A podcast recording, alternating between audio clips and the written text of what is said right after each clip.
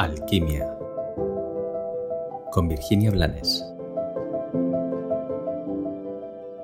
Hola.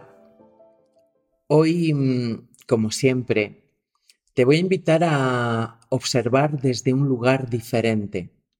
Y para ello te voy a hacer una pregunta. ¿Cuál es o cuál ha sido el malo de tu película? Eh, no, no, no, es interesante en este momento eh, saber si le has perdonado o la has perdonado o aún no. Ni siquiera es saber qué te hizo o qué no te hizo.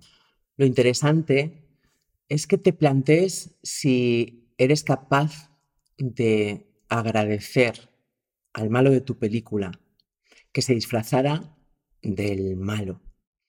Porque a todos nos gusta disfrazarnos del héroe o del bueno, pero a ninguno nos gusta disfrazarnos del malo. Sin embargo, los malos, y siempre entre comillas, por supuesto, son imprescindibles.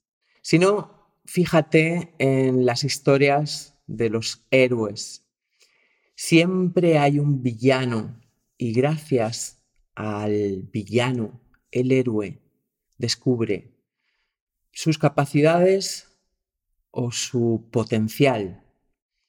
igual que pasa con los héroes de los cómics o de las pelis, sucede también con nosotros.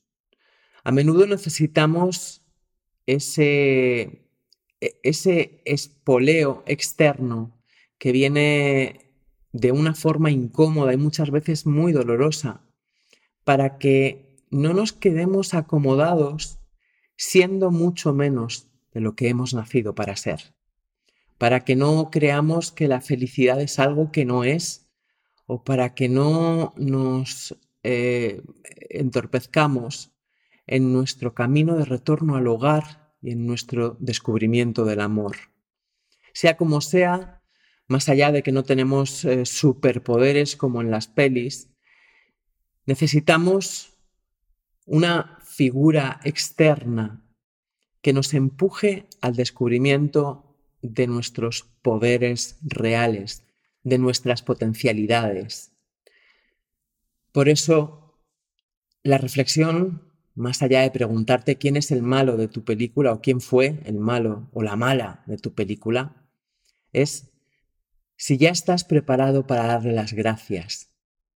Porque sin ese personaje que tuvo la capacidad de disfrazarse de lo que tú necesitabas en ese momento, muy probablemente tú no serías quien eres ahora.